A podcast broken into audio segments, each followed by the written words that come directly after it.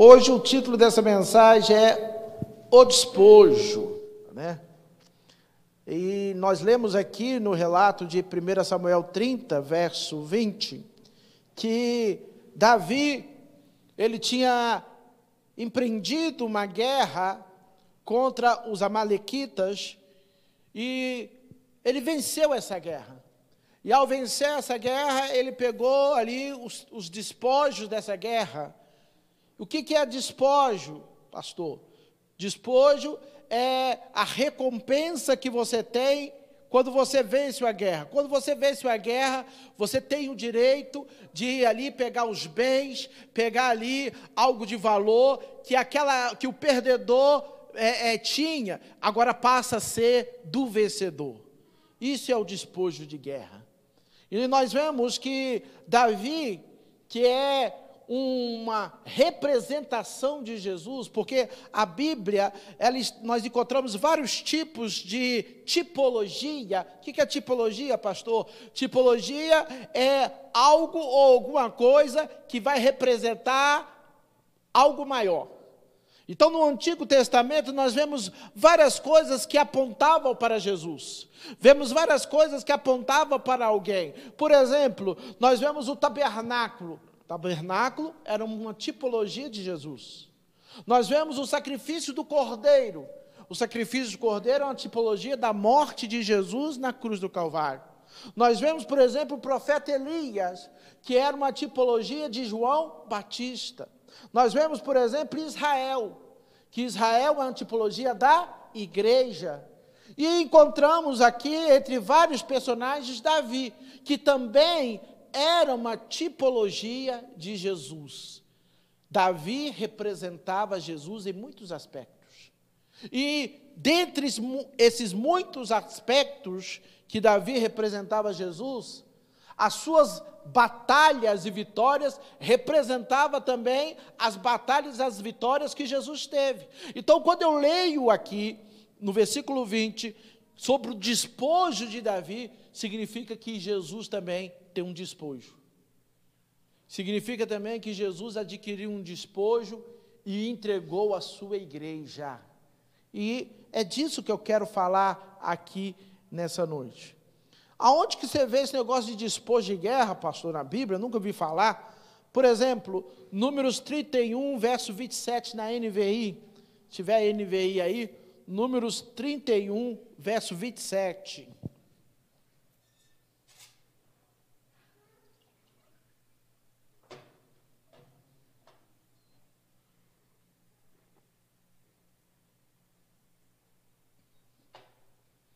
Glória a Deus. Olha lá.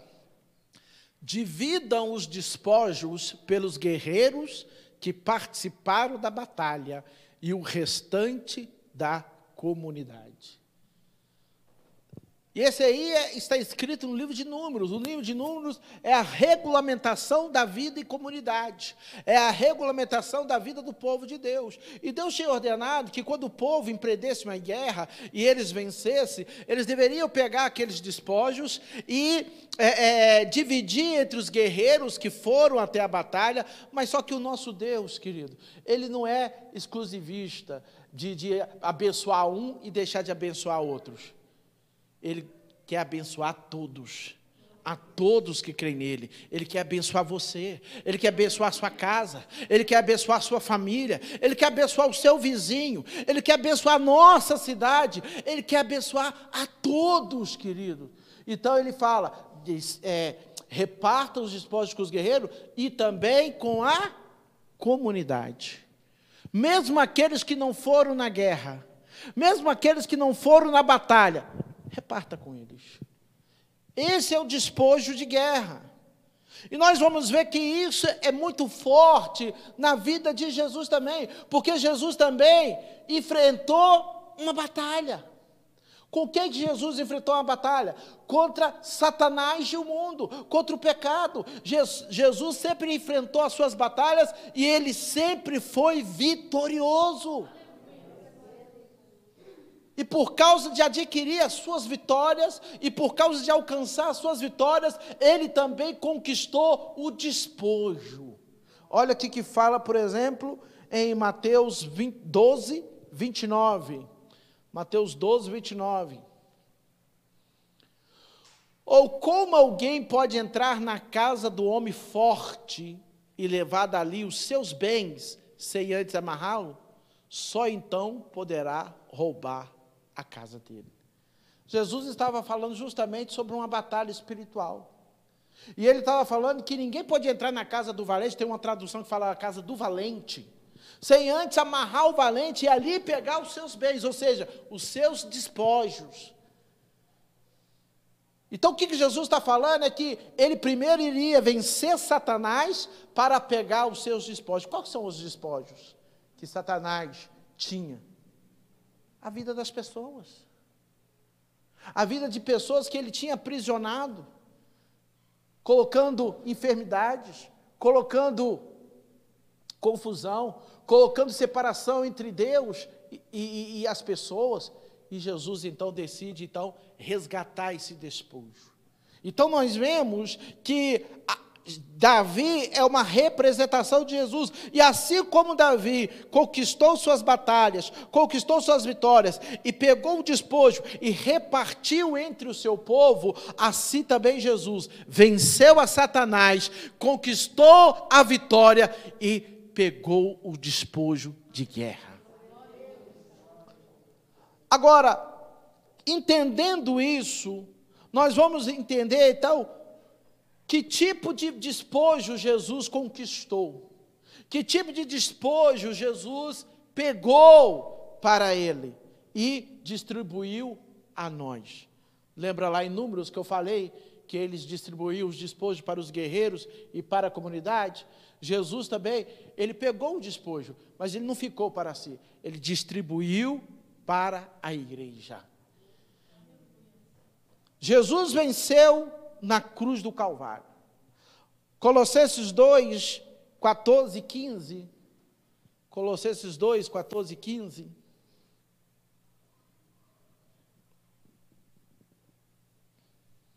Diz assim: E cancelou a escrita de dívida que consistia em ordenanças e que nos era contrária ele removeu pregando-a na cruz. E tendo despojado os poderes e as autoridades, fez dele um espetáculo público, triunfando sobre eles na cruz. Jesus venceu a guerra. Jesus venceu a batalha na cruz do Calvário. É interessante que é, muitas pessoas acham que, por o fato de Jesus ter morrido na cruz, Jesus perdeu. É interessante que a imagem que Satanás tenta colocar na, na, cabeça de muita gente, na cabeça da sociedade, é que Jesus foi derrotado na cruz do Calvário, sendo que a verdade é totalmente ao contrário. A verdade que a Bíblia nos mostra, a verdade que a Bíblia nos revela, é que a cruz do Calvário foi a derrota de Satanás e a vitória de Jesus Cristo de Nazaré porque a morte não pôde segurá-lo no túmulo. Pelo contrário, diz a palavra que ao terceiro dia ele ressuscitou, e esse foi o coroamento da sua vitória. Jesus venceu, queridos. E como todo e qualquer vencedor, ele teve direito aos despojos. E qual o despojo que ele ofereceu à sua igreja? como ali o próprio texto fala, tendo despojado os poderes e as autoridades. Primeiro, o despojo do perdão. Jesus nos perdoou, querido. Estávamos mortos nos nossos delitos e pecados. Estávamos separados de Deus por causa dos nossos pecados. A palavra de Deus diz que todos pecaram e destituídos estavam da glória de Deus.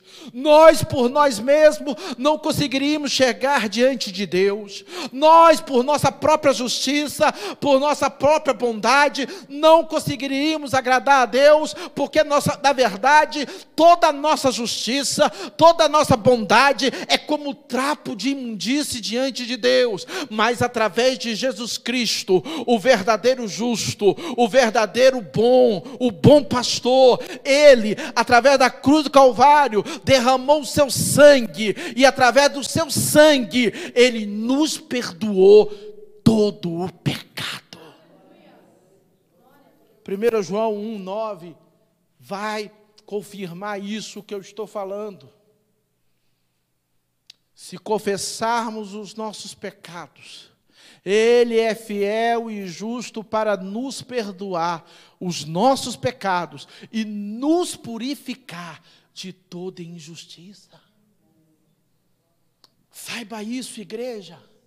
Não há pecado que Deus não possa perdoar. Saiba isso, igreja. Não há injustiça, não há iniquidade que o nosso Deus possa, não possa perdoar. Muito pelo contrário, quando nos achegamos diante dele, contritos, com o coração quebrantado e confessamos os nossos pecados, ele nos perdoa. Glória a Deus por isso. Esse é o primeiro despojo. O segundo despojo que ele nos deu foi a salvação. Porque ao sermos perdoados de toda iniquidade, ao sermos perdoados dos nossos pecados, ele nos deu salvação. Lucas 19, versículo 10. Lucas 19, versículo 10: Pois o Filho do Homem, Jesus, veio buscar e salvar o que estava perdido. Desde que o pecado entrou no mundo, querido, o homem se perdeu de Deus. Desde que você nasceu neste mundo, você estava perdido de Deus. Mas um dia, Deus nos achou. Não foi nós que encontramos Deus, porque Deus nunca esteve perdido. Quem estava perdido éramos nós. E Ele nos resgatou. Ele nos salvou. Nós caminhávamos a passos largos para o inferno. Nós caminhávamos a passos largos para a perdição. Nós caminhávamos a passos largos a ficar completamente distantes de Deus. Mas através da morte de Jesus na cruz do Calvário, através da sua vitória na cruz do Calvário, Ele nos reaproximou do Pai. Ele nos deu a salvação. Ele nos perdoou. E hoje somos salvos. Não caminhamos mais para o inferno. Pelo contrário, caminhamos para a glória glória, para a cidade celestial, para o céu que está nos aguardando. Aleluia! A salvação custou, custou um preço, querido. Ela é de graça, mas não foi de graça. O sangue de Jesus foi cobrado. E ele pagou. Ele pagou. Ele derramou e nos comprou. Esse foi um dos despojos desta guerra. Esse foi um. Outro despojo é as bênçãos do Pai. Sabe que um dos desejos do Pai é te abençoar. Um dos desejos de Deus é te abençoar. Quem já foi abençoado aqui? Alguma vez na sua vida você já foi abençoado. Graças a Deus por isso. E Deus tem mais para te dar. Deus tem mais para derramar sobre a tua vida. Deus tem mais para derramar sobre a tua família. Deus tem mais para derramar sobre tudo aquilo que você colocar suas mãos. Deus tem mais. Porque esse é o desejo do coração do Pai. Olha aqui que fala em Mateus 6,33, quando nós temos o desejo de buscar a Deus, quando nós temos o desejo de buscar ao Senhor, olha o que o resultado disso, diz assim: busquem, pois, em primeiro lugar o reino de Deus e a sua justiça. E qual que é o resultado disso, pastor? O resultado é que todas essas coisas serão acrescentadas a vocês. Todas as coisas não serão acrescentadas, queridos quando nós buscamos a Deus. Que coisas são essas? As bênçãos de Deus. O comer, o vestir, o saciar a nossa sede e a nossa vontade de obter a bênção. Ele vai saciar. Você não precisa correr atrás da bênção. A bênção vai correr atrás de você e vai te alcançar. Eu tenho certeza. Essa semana já uma bênção já correu atrás do Sérgio e alcançou ele. Ele está ali maravilhado. O que Deus está fazendo na vida dele? Só que o Sérgio é o preferido de, do papai? É. Será que o Sérgio é o preferido do papai? Assim como Deus abençoou ele, ele pode nos abençoar também, porque ele também é o nosso pai. É o nosso pai. Então, esse é outro despojo que o Senhor conquistou. Jesus, querido, ele nos restaurou. Ele nos restaurou. Um outro despojo que Jesus nos deu foi a nossa posição diante de Deus. Olha aqui que fala em Efésios, capítulo 1, verso 20.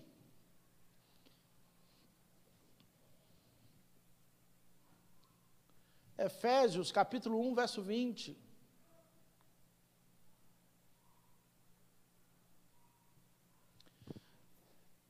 Esse poder ele exerceu em Cristo, ressuscitando dos mortos e fazendo assentar-se à sua direita nas regiões celestiais. É só o 20 mesmo. Põe, põe na, na, na tradução da RI. O qual ele exerceu, é, e qual ele exerceu ele em Cristo, ressuscitando desse modo, fazendo a citar a sua direita nos lugares celestiais. O que, que significa isso, pastor? Significa que nós estávamos lá no fundo do poço. Significa que nós estávamos lá presos no lamaçal do pecado, sujo, imundo, maltrapilho rasgado. Ninguém dava nada para você. Nem as comidas dos porcos o povo estava querendo dar para você. Mas Jesus nos amou. Ele nos tirou do fundo do poço. Ele nos tirou do, do charco, do lamaçal do pecado. Nos deu um banho. Colocou vestes novas. Colocou sandália nos pés, anéis nos dedos. E nos fez assentar nas regiões celestiais. Essa é a sua posição hoje diante de Deus. Você não é mais um perdido neste mundo. Você não é mais um maltrapilho neste mundo, não. Hoje você foi restaurado à presença de Deus. Você foi restaurado para sentar à mesa do rei. Você foi restaurado para se chegar diante da presença do Pai. Você foi restaurado.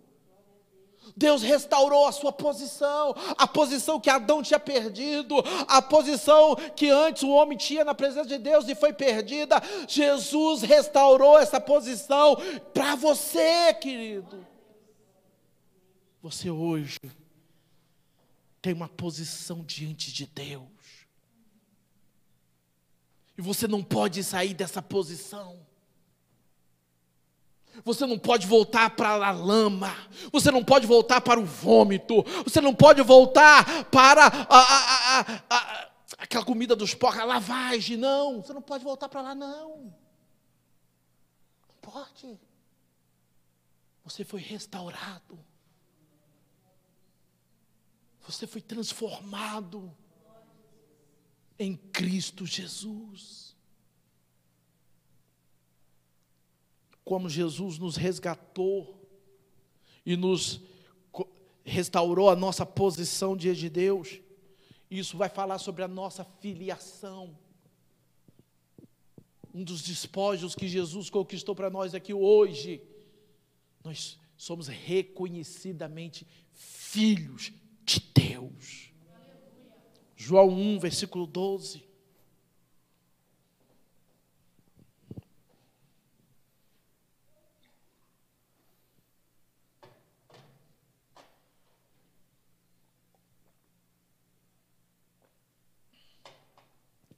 Mas a todos quanto receberam, deu-lhes o poder de serem feitos filhos de Deus, a saber, os que creem no seu nome. Como já disse aqui várias vezes, e é bom falar novamente. No mundo há um ditado que diz que todos são filhos de Deus. Ah, todo mundo é filho de Deus. Mentira. Mentira. Só pode ser filho de Deus se crê em Jesus Cristo de Nazaré. Muçulmano não é filho de Deus, porque não crê em Jesus de Nazaré, crê em Maomé. Budista não é filho de Deus, por quê? Porque não crê em Jesus, crê em Buda. Satanista não é filho de Deus, por quê? Porque não crê em Jesus, crê em Satã. Ateu não é filho de Deus, por quê? Porque nem em Deus não crê. Mas todos aqueles que creem em Jesus, deu-lhe o poder de se tornar filho de Deus. Todo aquele que crê em Jesus deixa de ser criatura para se transformar em filho, em filha do Deus Altíssimo. E essa é uma filiação que Jesus conquistou na cruz por nós. Essa relação especial que você tem com Deus, Jesus conquistou na cruz do Calvário por nós. Esse tipo de relacionamento que você tem com Deus, Jesus conquistou. Os judeus morrem de medo de chamar Deus de Pai, sabia disso? Quando Jesus ensinou a oração do Pai Nosso, para eles foi o maior escândalo. Como uma pessoa pode chamar Deus de Pai? Mas em Cristo, você não só chama Deus de Pai, mas chama Ele de Abba Pai.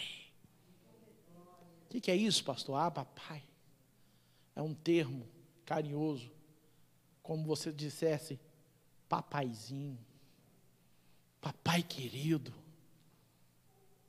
Jesus conquistou isso por você. Para que você vivesse esse relacionamento. Depende de você agora. Aprofundar nesse relacionamento. Um filho não precisa marcar a hora com seu pai. Você pode chegar à presença do seu pai a hora que você quiser. Um filho não precisa pedir licença para beijar o seu pai, não precisa pedir licença para abraçar o seu pai, porque você é filho. Se relaciona com o seu pai, se relaciona. Jesus também restaurou a nossa eleição. Em Cristo Jesus nós somos eleitos. Efésios 1, 4 e 5.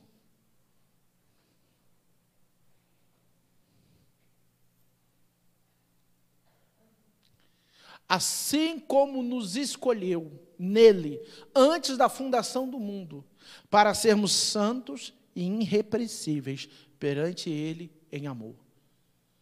Nos predestinou para ele, para a adoção de filhos, por meio de Jesus Cristo, segundo o beneplácito da sua vontade. Que privilégio, hein? Quem nós somos? Nós não somos nada. Nós somos pó. E ao pó nos torna, é, é, voltaremos. Mas mesmo sendo pó, mesmo não sendo nada diante do, de Deus, Ele te escolheu. Ele te escolheu. No mundo que tem 7 bilhões de pessoas, Ele te escolheu. Numa cidade que tem 7 mil habitantes, Ele te escolheu escolheu. E por que, que ele te, te escolheu? Porque ele te ama. Escolheu porque você é bonito? Não sei, né? Escolheu porque você é muito inteligente? Escolheu porque você tem um, uma alta posição. Escolheu porque você é o famoso da internet, do Facebook, do Instagram. Não, nada disso. Ele te escolheu porque ele te amou. Não tínhamos nada para que ele pudesse nos escolher. Não tínhamos nenhuma feitura ou nenhuma obra nossa poderia fazer com que Deus nos escolhesse, mas mesmo assim Ele nos escolheu contra qualquer evidência contra nós. Apesar de nós, Ele nos escolheu. Isso é lindo. Isso é lindo, querido. E tudo isso por causa de Jesus na cruz do Calvário. A lei dos despojos que Jesus conquistou e nos deu. Aquilo que nós oferecemos a Jesus também é considerado despojo. Aquilo que você oferta ao Senhor, aquilo que você dá ao Senhor, também é considerado um despojo. E o que, que nós podemos ofertar ao Senhor? Primeiro, o nosso amor. 1 João 4, 19. 1 João 4, 19. Nós amamos porque Ele nos amou primeiro. Porque Ele nos amou, nós também correspondemos esse amor amando de todo o nosso coração. Isso também é um despojo de guerra, porque quando nós demonstramos o nosso amor, nós demonstramos a nossa afeição, nós amamos Ele acima de todas as coisas, isso mostra que a sua morte na cruz do Calvário não foi em vão. Mas o seu, o fruto do seu penoso trabalho foi gratificado. Nós amamos ao Senhor. Tem até um hino que diz, né? Amo o Senhor, meu Salvador, anelo tê-lo bem junto a mim. Minha esperança é tua palavra que jamais desamparou.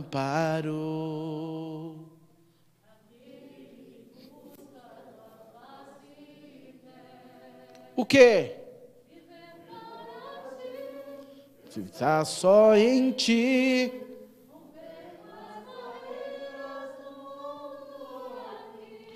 Voar com o Pai nas asas da fé e ser revestido. Amo o Senhor, ame o Senhor, queridos, ame o Senhor. Outra coisa que nós podemos oferecer ao Senhor são as nossas dádivas,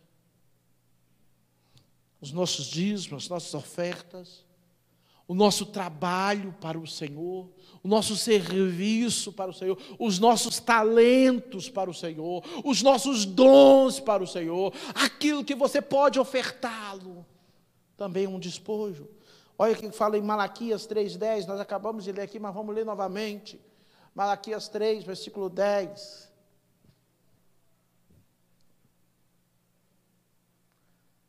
Trazei todos os dízimos da casa do tesouro, para que haja mantimento na minha casa. E provai-me nisso, diz o Senhor dos exércitos, se eu não vos abrir a janela dos céus e não derramar sobre vós bênção sem medida. Como eu acabei de dizer, esse versículo não foi para amedrontar ninguém, esse versículo não foi para oprimir ninguém, esse versículo não foi para obrigar ninguém a dar dízimo nem oferta, muito pelo contrário, o povo deveria reconhecer de que tudo que eles têm vem do Senhor. O povo deveria reconhecer que é um prazer ofertar ao Senhor, que é um prazer dizimar a casa do Senhor, e isso com um coração grato, com um coração voluntário, amando ao Senhor acima de tudo todas as coisas. Isso, quando nós fazemos, nós não estamos pagando nada, nós não estamos pagando por bênção, nós não estamos fazendo troca com Deus, nós não estamos negociando com Deus, não, de maneira alguma. Nós estamos apenas, apenas devolvendo ao Senhor aquilo que Ele já nos deu. Isso é despojo. E não somente em questão financeira, de dízimo, de oferta, mas com os nossos talentos. Tem gente que toca, glória a Deus por isso, não sei tocar nada, só galinha, gato e cachorro.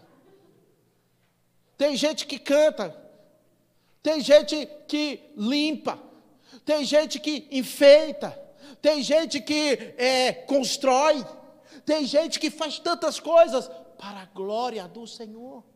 E não só aquilo que é diretamente envolvido na obra do Senhor, mas aquilo também que indiretamente vai refletir em glória ao Senhor. O seu trabalho, mesmo que não esteja envolvido com a igreja, mas quando nós fazemos como se fosse para o Senhor, é redunda em glória ao Senhor.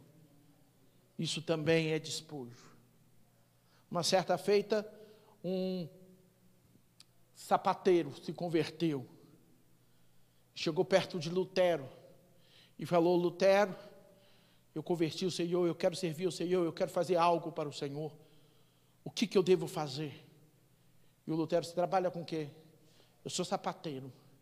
Então faça o seu melhor sapato, venda por um preço justo, e assim você glorificará o nome do Senhor. Se você fizer o seu melhor na sua área, como não para como fosse para com os homens, mas como se fosse para o Senhor. Você está ofertando ao Senhor. Você está ofertando ao Senhor. Também ofertamos ao Senhor a nossa adoração.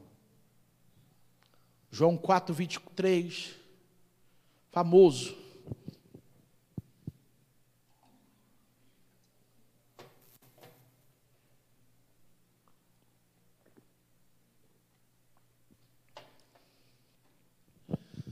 Mas vem a hora e já chegou em que os verdadeiros adoradores adorarão o Pai em espírito e em verdade, porque são estes os que o Pai procura para seus adoradores. Oh, glória a Deus.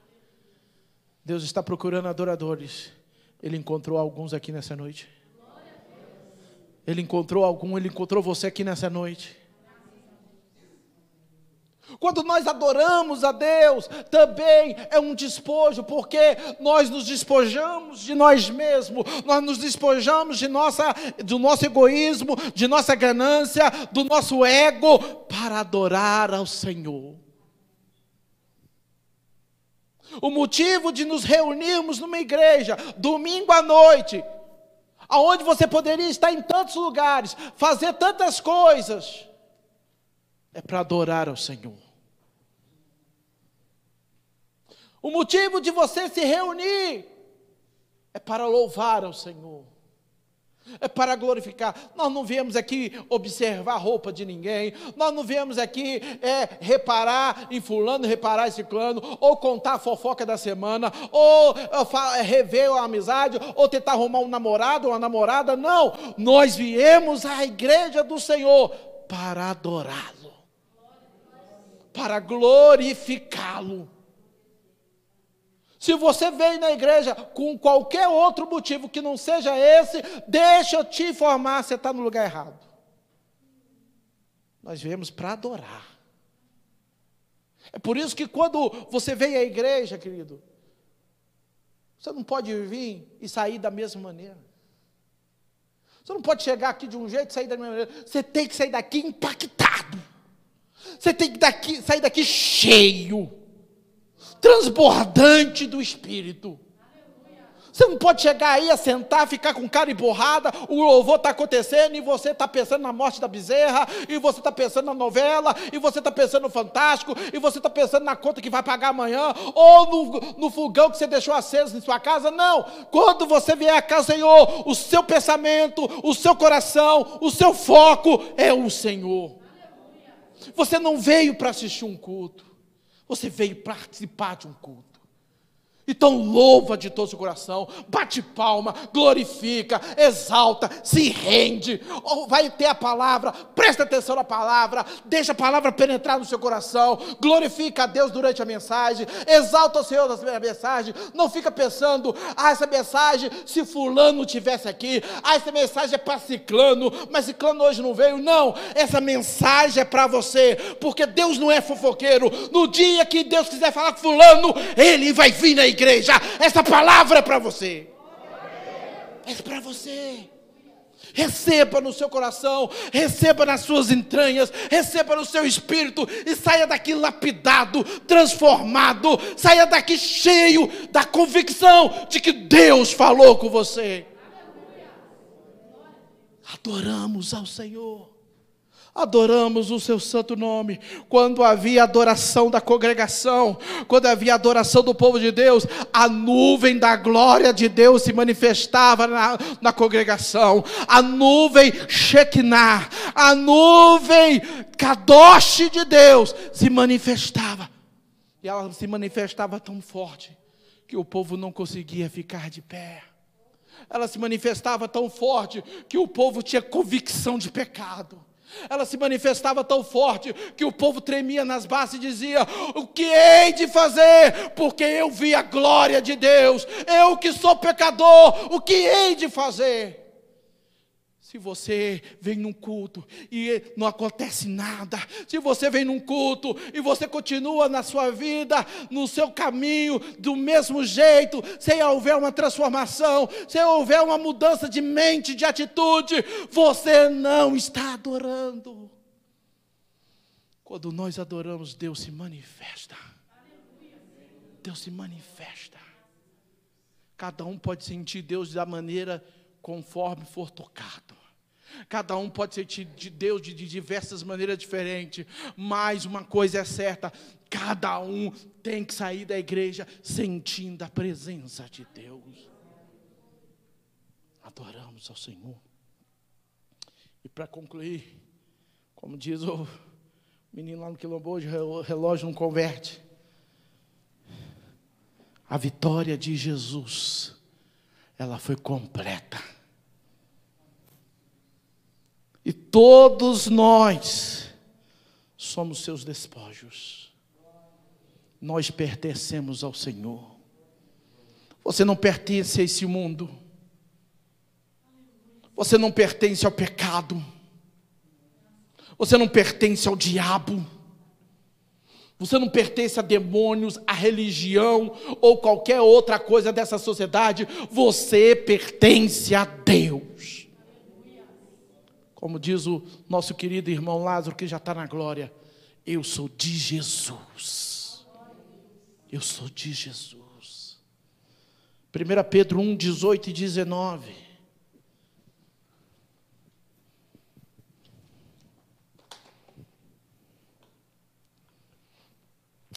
Sabendo que não foi mediante coisas corruptíveis, como prata, ou ouro, que fosse resgatado do vosso fútil procedimento que vossos pais vos legaram, mas pelo precioso sangue, ou glória, como de cordeiro sem defeito, aleluia, e sem mácula, o sangue de Jesus. Nós fomos comprados, nós temos um dono, e o nome dele é Jesus. O nome dele é Jesus. Por isso, queridos, por isso, não esqueça que nós somos despojos de guerra. Davi, ao vencer as batalhas, ele sempre se apropriava dos despojos.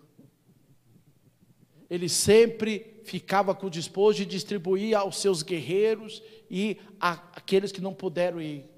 Jesus, ao vencer Satanás, ele também ficou com os despojos, ele distribuiu os seus dons, ele distribuiu a nossa salvação, a nossa é, é, gratidão diante de Deus, a nossa fidelidade diante de Deus, mas ele ficou com o melhor, porque geralmente o melhor ficava com o líder do exército. Aquilo que tinha mais valioso ficava com o líder do exército. E Jesus ficou com o mais valioso para ele que foi você. Que foi você. Ele não te divide com ninguém. Você é exclusivo dele. Você é só dele. Ele tem ciúme de você. Amém? Fique de pé. Nós vamos orar.